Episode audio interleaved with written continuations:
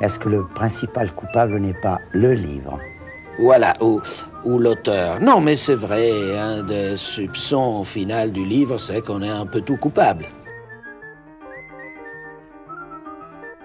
Je commence cet épisode avec une petite question. Avez-vous lu Le Lys dans la vallée d'Honoré de Balzac? Il y est question d'amour, et pas n'importe lequel, d'un amour dont on meurt, littéralement. Une cause de mortalité d'ailleurs plus répandue que ce qu'on pourrait penser de prime abord dans la littérature jusqu'au 19e siècle à peu près. C'est que l'art a souvent fait de l'amour le lieu du drame par excellence, le lieu des passions les plus excessives, des plus grands bonheurs comme des plus grands orages. D'autant que c'est une source d'inspiration particulièrement prolifique pour les romanciers comme pour les cinéastes, les peintres ou les musiciens. Et si leurs œuvres m'ont personnellement procuré d'immenses joies et m'ont beaucoup appris, on a parfois attribué à cette peinture très romanesque de l'amour deux travers plutôt opposés. D'abord, ce qu'on pourrait appeler l'effet Bovary. Il touche une catégorie de gens qui, comme moi, adorent les grands classiques de l'art amoureux et les ont dévorés avec un peu trop d'avidité. Le principal symptôme, c'est une vision passionnée et romanesque de l'amour, qui, une fois confrontée à la réalité, peut mener à la désillusion, voire à la mort, dans le cas de Madame Bovary. Deuxième macabée de ce podcast en quelques minutes, après l'héroïne de Balzac. Et oui, c'est un sujet très périlleux que j'aborde aujourd'hui périlleux et genré, puisque ce sont en général les femmes qui meurent d'amour. Le deuxième effet que peut susciter ce penchant romanesque de l'art ne touche pas la même catégorie de personnes. Ce sont celles qui ont découvert les classiques amoureux exclusivement par le biais de l'école, contraintes et forcées, ne s'y sont pas du tout retrouvées et se sont dit que décidément, l'art et la vie, ça faisait d'eux. Dans les deux cas, loin de moi l'idée de le reprocher à l'art qui offre à qui le souhaite des regards et des représentations extrêmement variées de l'amour, mais pour autant, est-il vraiment capable de parler de ses facettes les plus quotidiennes, les moins dramatiques? C'est ce que nous allons voir avec une série, State of the Union, de Stephen Frears et Nick Hornby, et un livre, L'amour, de François Bégodeau.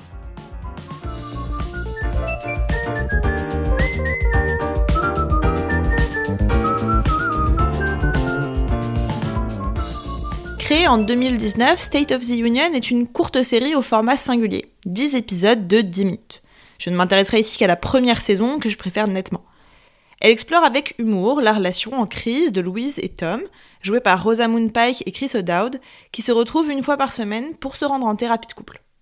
Mais ce n'est pas ça que nous donne à voir la caméra. Ce sont les quelques minutes qui précèdent la séance avec le psy, où le couple prend un verre en face du cabinet et bavarde. L'amour, paru à la rentrée littéraire de septembre dernier, 2023, est un roman très court lui aussi avec ses 90 pages. Il retrace en intégralité et avec une très grande sobriété, les 50 années de relation de Jeanne et Jacques à partir de leur rencontre en 1971 jusqu'à leur mort. Vaste programme. Eh oui, c'est la vie. Oui, mais ce qui me rend triste, c'est que la vie et le roman, c'est différent. Je voudrais que ce soit pareil. D'Anna Karenine à Out of Africa, du Lys dans la vallée à In the Mood for Love, en passant par Tristan et Iseut, la grande tradition artistique aime beaucoup l'amour extra-conjugal et l'amour malheureux, si possible. Alors pourquoi?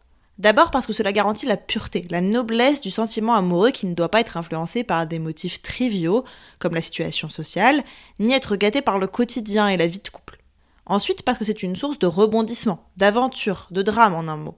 C'est bien l'idée que reprend François Mauriac dans un entretien à la RTF. Mais euh, cela ne signifie pas que, personnellement et dans la vie, je ne crois pas qu'il existe des couples heureux, qu'il ne soit pas très fréquent de trouver un être qui est aimé par l'être qu'il aime. Enfin, seulement, c'est la, la nécessité, si vous voulez, c'est le, c'est la grande tentation du romancier, du dramaturge, de peindre, malheureux. L'amour heureux n'a pas d'histoire. ça n'explique pas tout, naturellement. Je veux dire que il ne faut pas tout de même perdre de vue cette, cette chose très simple que le romancier, que le dramaturge va tout droit à l'amour malheureux, parce que c'est l'amour malheureux qui lui fournit son drame. Mais au contraire, dans nos deux œuvres, il est question de couple au sens conventionnel, de couple durable sur des décennies, avec des enfants, sans drame. Elle privilégie une approche quotidienne, assez concrète en fait, des relations amoureuses. C'est particulièrement frappant au début du livre L'amour. La première phrase du roman semble au contraire s'ancrer dans la tradition romanesque la plus classique de la scène de rencontre. Je vous la lis. La première fois que Jeanne voit Pietro, c'est au gymnase où sa mère fait le ménage. Et les premières pages voient le personnage fantasmer sur leur rencontre et leur future maison au balcon fleuri d'une façon assez convenue. Sauf que, si vous avez été attentif au nom, vous aurez remarqué que la relation dont Bégodeau nous parle dans son livre n'est pas celle de Jeanne et Pietro, mais celle de Jeanne et Jacques. C'est une sorte de faux départ, de piège que nous tend Bégodeau comme pour souligner justement que ce n'est pas de ça qu'il s'agit, qu'on ne va pas nous raconter une histoire d'amour comme on en a l'habitude. Lorsque Jeanne et Jacques se rencontrent, on s'en aperçoit à peine, on ne nous dit même pas le nom de Jacques, il est désigné seulement comme un apprenti, et le moment n'a rien de remarquable. À partir de ce moment-là, on suit l'évolution de leur relation presque sans s'en apercevoir, à travers des détails concrets, les lieux, le quotidien. Pour vous donner un exemple, un passage décrit très sobrement différentes chambres de l'hôtel où travaille Jeanne, en donnant à chaque fois un détail. La chambre 47 a une vue sur la fumée de l'usine, la 12 a un papier peint avec des nénuphars, etc. Et l'auteur nous fait comprendre, par cette description, que ce sont Jeanne et Jacques qui se retrouvent dans chacune de ces chambres et qu'ils se voient donc régulièrement. Dans cette description quotidienne de relations amoureuses, une autre dimension quelque peu oubliée des grands classiques amoureux réapparaît, les disputes. Pas les grandes disputes avec cris tragiques, portes claquées et retrouvailles en pleurs sous la pluie, mais les petites chamailleries de deux personnes qui cohabitent. Pour Jeanne et Jacques, c'est notamment la question du pain. Faut-il manger le pain de la veille pour ne pas le gâcher ou entamer le pain frais du jour? Ou alors de la télécommande jamais replacée au bon endroit par Jacques. Pour Tom et Louise, dans State of the Union, cela va de leur goût cinématographique au Brexit, en passant par leur sexualité et l'infidélité de Louise, puisque c'est bien ce qui les a amenés là où ils sont. Là où la série brille, c'est par l'intelligence et le charme des dialogues, souvent très drôles, de leurs disputes. Ce sont en fait les disputes qu'on rêverait tous d'avoir. Si, si, je vous promets, à ce prix-là, on a envie de se disputer. Sometimes I feel so happy. Sometimes I feel so sad. Sometimes I feel so happy. But mostly you just make me mad. Baby, just make me mad. Seulement, on peut se demander, en découvrant cette vision très quotidienne, très concrète du couple, ses disputes et ses relations sans drame, dans un style très elliptique dans un cas, très ludique dans l'autre, si c'est vraiment d'amour qu'on parle ici. C'est une question qui ne nous vient pas tout à fait par hasard. On se joue de nos attentes sans aucun scrupule dans les deux œuvres. Et pourtant, le roman et la série adoptent des approches strictement opposées pour en arriver au même résultat. L'amour fait le choix de prendre du recul, beaucoup de recul. Comme je l'ai dit, on a là 50 ans en 90 pages, le résumé d'une relation en quelque sorte. Le temps passe extrêmement vite, on le sent nous filer entre les doigts. Alors que State of the Union, au contraire, se déroule en temps réel. 10 minutes pour le spectateur correspondent à 10 minutes pour les personnages. À l'opposé d'une prise de recul, il s'agit là d'un zoom extrême. On assiste en tout à 50 minutes, et non 50 ans, de la vie du couple, à un moment très précis, celui de la crise, de l'infidélité et donc de la remise en cause. De procéder aux antipodes donc, mais qui répondent à la même ambition, opérer un pas de côté par rapport aux attentes du lecteur ou du spectateur. Dans l'amour, il y a un premier effet de décalage avec la fausse rencontre que j'ai déjà évoquée. Le deuxième décalage, plus frappant, c'est celui qui existe entre le titre et le contenu du livre. Le roman adopte une narration assez neutre, avec très peu de dialogue et encore moins d'introspection, pourtant un procédé récurrent de la littérature amoureuse pour décrire les sentiments des personnages. Ici, en fait, il n'est pas, ou quasiment pas, fait mention de sentiments. On ne sait pas vraiment ce que les personnages pensent, ni ce qu'ils ressentent, le seul discours sur l'amour qui nous est vraiment donné à entendre a un statut un peu particulier, puisqu'il s'agit de la parole du prêtre lors du mariage. C'est tout.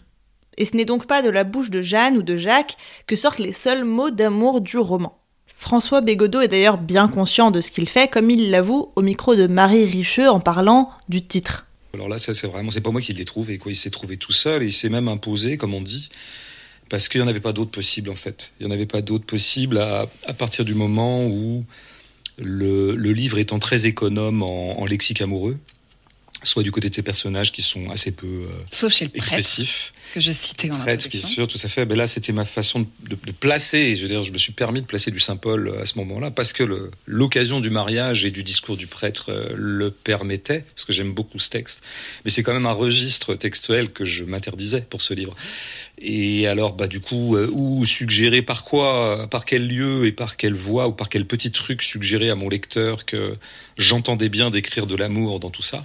Euh, Il n'y avait plus que le titre. C'est tout l'inverse dans State of the Union. Bien sûr, puisque les deux personnages sont là pour parler de leur relation. Mais on a bien ici aussi un double décalage. Le premier, c'est qu'on n'assiste pas à la thérapie, mais aux quelques minutes qui précèdent.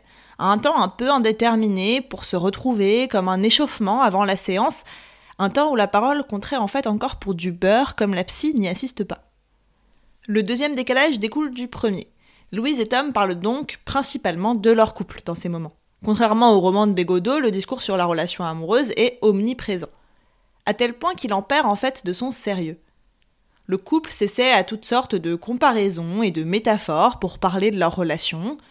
Comme dans la littérature classique, notamment la poésie, me direz-vous, sauf que pas exactement de la même façon quand même.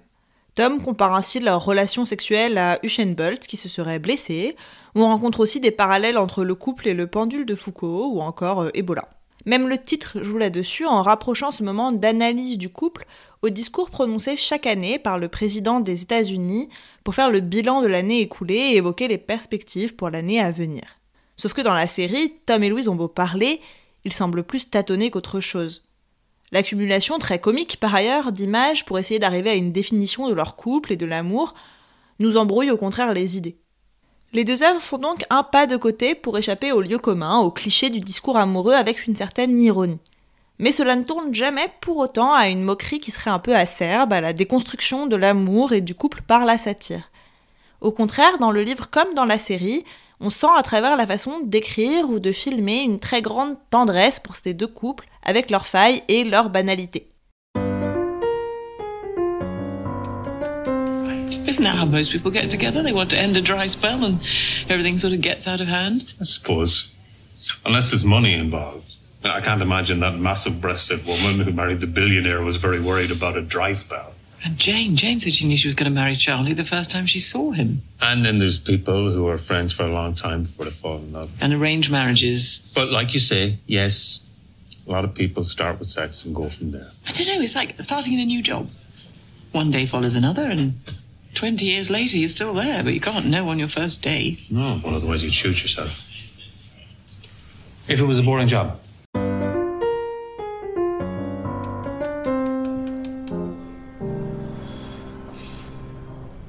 Vient d'entendre Tom et Louise se demander pourquoi ils se sont mis ensemble et pourquoi ils sont restés ensemble. Plus qu'une définition de ce qu'est l'amour ou de ce qu'est une histoire d'amour, les deux œuvres traduisent pour moi un questionnement, loin de toute conclusion définitive et dogmatique. C'est bien un questionnement que traversent Tom et Louise pendant ces dix minutes passées au bar chaque semaine. Ils se demandent ce qui les unit, pourquoi un couple dure. La réponse n'est pas toujours réjouissante, se limitant lors d'un épisode aux enfants et aux mots croisés, mais on sent bien qu'il y a autre chose. En tant que spectateur, il est évident que Tom et Louise sont liés par quelque chose d'autre, leur alchimie, leur complicité saute aux yeux. C'est la même chose dans l'amour. On ne saurait pas exactement mettre le doigt sur ce qui réunit Jeanne et Jacques, mais il y a une très grande tendresse qui ressort de la manière dont François Bégodeau les écrit. Ce que j'ai vraiment aimé dans ces deux œuvres, c'est qu'elles ne prennent pas pour acquis le sentiment amoureux comme quelque chose qui est là et c'est comme ça, tombé du ciel, euh, le fruit du destin. Elles s'intéressent à ce qui attache concrètement deux personnes l'une à l'autre dans le temps. Elle redonne toute son étrangeté au fait de passer sa vie ensemble, à l'opposé du conte de fées où l'histoire se termine quand les personnages se marient. Et si l'amour comme State of the Union refuse la dramatisation habituelle aux histoires d'amour, ils abordent malgré tout des sujets et des moments graves. Le roman, en racontant des vies entières, parle inévitablement de crise, d'infidélité, de maladie ou de deuil. Et la façon extrêmement épurée que Bégodeau a de les aborder leur donne en fait une grande force par sa pudeur. Justement parce qu'il évite les lieux communs pour parler d'événements déjà mille fois racontés dans la littérature. Dans State of the Union, le ton a beau humoristique, les dialogues prennent parfois une gravité inattendue pour évoquer la solitude et la distance qui peuvent être ressenties au sein d'un couple avec une grande justesse. D'épisode en épisode, la série nous fait sentir avec beaucoup de subtilité les phases par lesquelles passe un couple. Tensions et rapprochements, déménagements et retrouvailles. Et si on regrette parfois de ne pas pouvoir les suivre dans le cabinet de Kenyon, leur thérapeute, on sent bien que l'essentiel se joue à cette table de bar autour de ce verre de vin et de cette bière hebdomadaire. Quand on s'est connu, quand on s'est reconnu, pourquoi se perdre de vue, se reperdre de vue? Quand on s'est retrouvé, quand on s'est réchauffé, pourquoi se séparer? Alors tous deux on est repartis dans le tourbillon de la vie, on a continué à tourner, les deux enlacés, tous les deux enlacés, tous les deux enlacés. Enfin, ce que je trouve passionnant dans toute cette histoire, c'est que ces deux œuvres parviennent à éviter les lieux communs, la dramatisation propre à une certaine tradition amoureuse, sans tomber pour autant dans la satire, dans la dénonciation de l'amour comme un fantasme ou une construction sociale. Elles nous racontent avec beaucoup de tendresse des histoires d'amour qui sont peut-être finalement moins ordinaires que des récits de coups de foudre et de relations tumultueuses. Allez, pour terminer, une petite comparaison avec l'œuvre d'une autrice qui parle d'amour à merveille. J'ai cité, et ce n'est pas très original, j'en suis bien consciente, la grande Jane Austen. Et pourtant, on ne peut pas dire qu'il n'y a pas de dramatisation dans ses récits, et c'est bien ce qui m'intéresse. Elle est à la fois aimée pour ses histoires d'amour perçues comme éminemment romantiques, et appréciée pour la satire mordante qu'elle fait des conventions sociales qui entourent le couple, et plus particulièrement la place de la femme dans ce couple, sans nous épargner les normes les plus triviales et les plus sordides qui parasitent le mythe amoureux. Elle réussit par là un véritable tour de force. Elle met même en fait les lieux communs du récit amoureux au service de la dénonciation des pressions qui s'opèrent de manière privilégiée dans le couple. Raison et sentiment en est peut-être un exemple privilégié si vous cherchez par où commencer. Voilà voilà, en résumé, si vous ne les avez pas déjà vus ou lus, courez-y, et sinon, recommencez. In case I don't see ya, good afternoon, good evening, and good night.